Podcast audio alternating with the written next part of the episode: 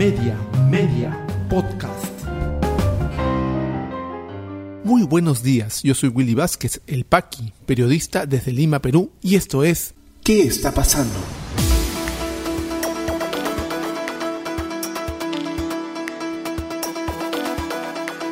Estas son las noticias que debes conocer hoy, miércoles 16 de febrero de 2022.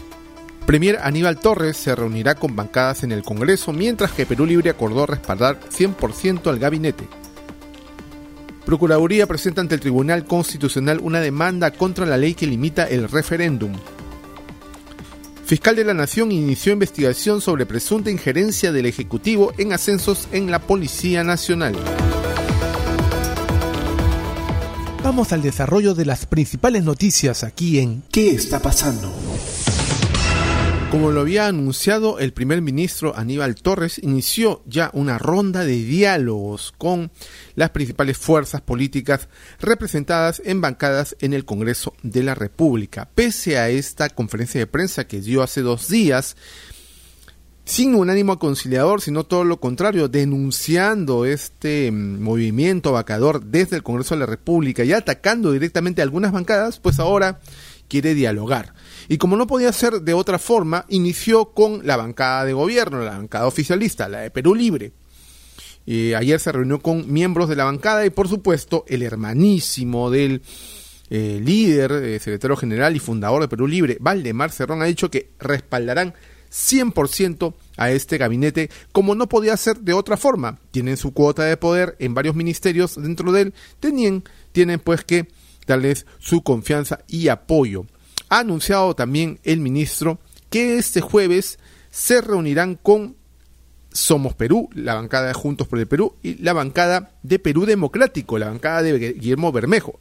está empezando con las bancadas que le son de alguna forma más afines lo más probable es que de aquí salga también una cuota de este, presencia en el gabinete o en puestos claves del gobierno, canjeando básicamente lo que vemos eh, frente a nuestros ojos, que se está canjeando favores, canjeando obras, canjeando obras. El ministro de Transporte, el señor Silva, como bien lo ha eh, denunciado la congresista Susel Paredes, otorga obras a cambio de apoyo, de que no firmen, por ejemplo, la moción de interpelación que Susel tiene ya hace unas semanas entre bancada y bancada y todos hacen de la vista gorda. ¿Por qué? Porque tienen ahí su obra bien asegurada. Recordemos que el señor Kenji Fujimori está donde está, procesado por la justicia por el mismo tema, tráfico de influencias. Tengan mucho cuidado con eso, señores congresistas actuales.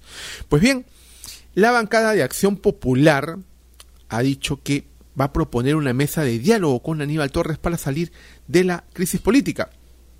El Premier ha anunciado rondas de diálogo y eh, Acción Popular no se queda atrás y pide una mesa, una mesa de diálogo con eh, el Ejecutivo. Eh, informa Perú 21, la bancada de Acción Popular propuso una mesa de diálogo con el jefe del gabinete a fin de arribar a un consenso democrático y salir de la crisis política. En un oficio enviado a Torres Vázquez, el grupo parlamentario del Partido de la Lampa propuso que la fecha del encuentro sea el próximo lunes 28 de febrero a las 10 y 30 en la sala de reuniones de dicha bancada en el Palacio Legislativo. Esperamos que el tiempo de intervalo para la realización de esta actividad sirva al Ejecutivo para que pueda consolidar una propuesta de agenda de gobierno, indicó Acción Popular en el documento.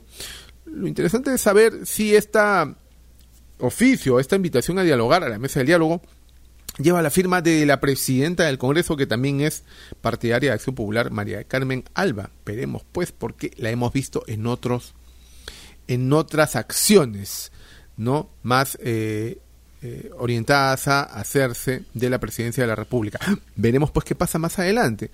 Esto recién está empezando, esta es la semana de diálogos, esta es la próxima y veremos cómo reaccionan las bancadas desde el Congreso de la República.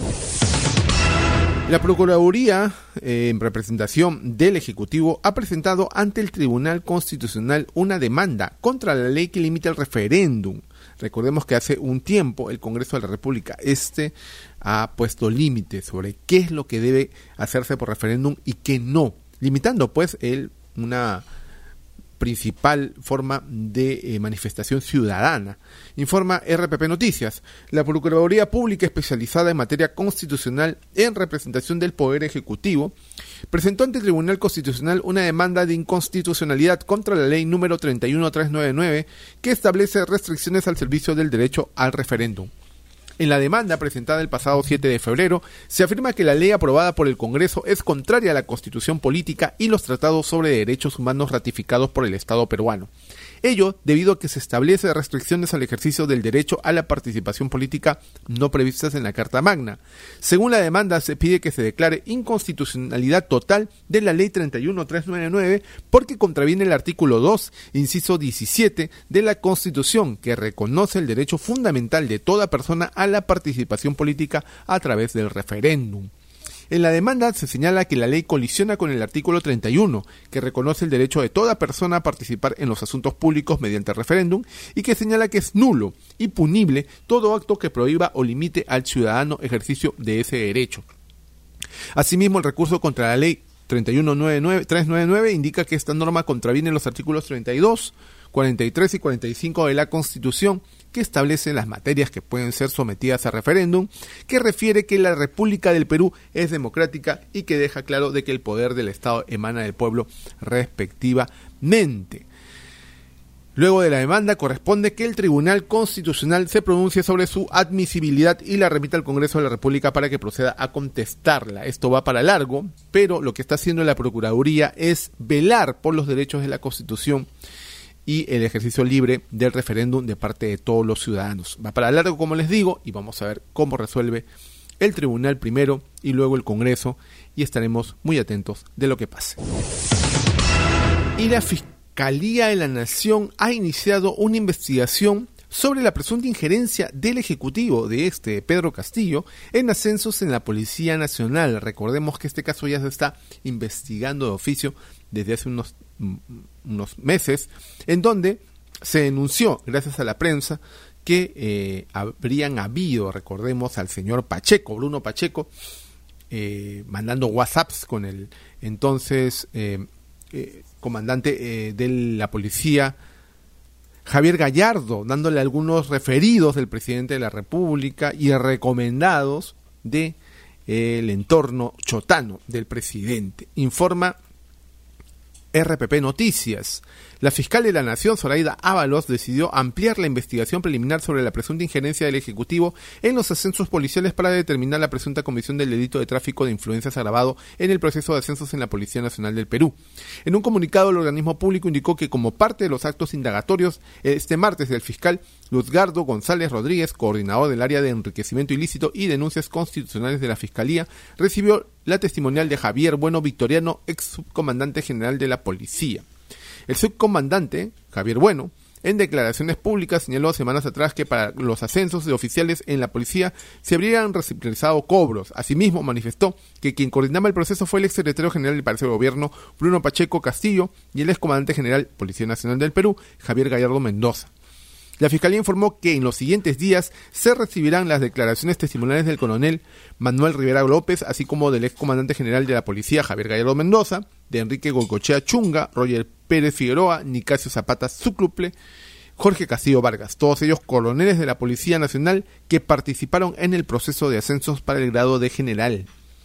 A los investigados se les imputa haber realizado gestiones y o haber obtenido beneficios económicos indebidos a cambio de favorecer a coroneles que habrían visitado la sede del Palacio de Gobierno antes de lograr el ascenso al grado de general, detalló.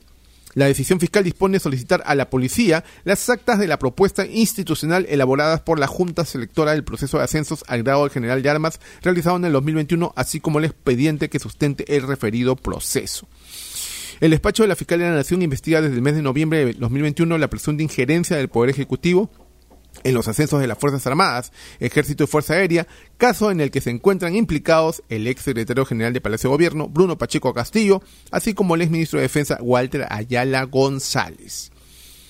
O sea, se inicia la investigación, se amplía la investigación para tener mayores testimonios de implicados hasta llegar al fondo de las cosas. Y la propia fiscal de la Nación, Zoraida Ábalos, es quien está eh, revisando este tema, por supuesto, a través de de la Fiscalía de eh, Enriquecimiento Ilícito y Denuncias Constitucionales. Vamos a ver en qué termina.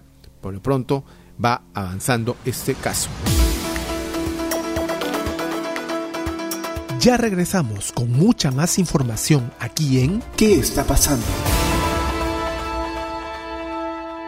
Este podcast llega a ti en colaboración con Espacio Libre. En Espacio Libre miramos por fuera de la coyuntura para abordar distintos ángulos de la información, más allá de lo que los medios presentan a diario. En Espacio Libre encontrarás informes, reportajes, investigación y más productos sobre política, derechos humanos, lucha contra la corrupción y periodismo social. Espacio Libre, periodismo independiente con contenido de valor. Visítanos en www.espaciolibre.pe y encuéntranos en redes sociales como Espacio Libre. Continuamos con mucha más información aquí en ¿Qué está pasando? ¿Qué está pasando en la economía? Según el Banco Central de Reserva, en enero no se avanzó en la ejecución de la mitad de los proyectos de mayor presupuesto. Para este 2022 son 28 los proyectos de inversión pública con mayores recursos asignados. Poder Ejecutivo dispone reapertura de fronteras terrestres luego de casi dos años. Cancillería se encuentra en coordinación con sus pares de los países limítrofes para conocer las fechas de apertura fronteriza terrestre. Economía peruana creció 13.31% en el 2021 según el INEI. El año pasado alcanzó la tasa más alta desde que se tiene registro a un año de la fuerte contracción reportada en el 2020 por la pandemia. ¿Qué está pasando en las regiones? En Arequipa, con ayuda de un dron especial, 45 agentes de alta montaña continúan búsqueda de turista belga desaparecida. Miembros de inteligencia, investigación y peritos de la Policía Nacional del Perú trabajan en la reconstrucción del recorrido que hizo la joven antes de su desaparición. En Cusco, comunidades de Coporaque anuncian nuevo bloqueo del corredor minero contra las Bambas. Comunidades quechuas de la provincia de Espinar dieron un plazo de 72 horas para que el gobierno atienda sus demandas vinculadas al paso de vehículos de la empresa MMG.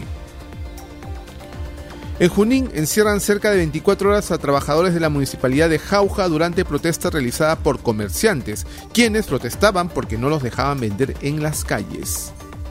¿Qué está pasando en el mundo?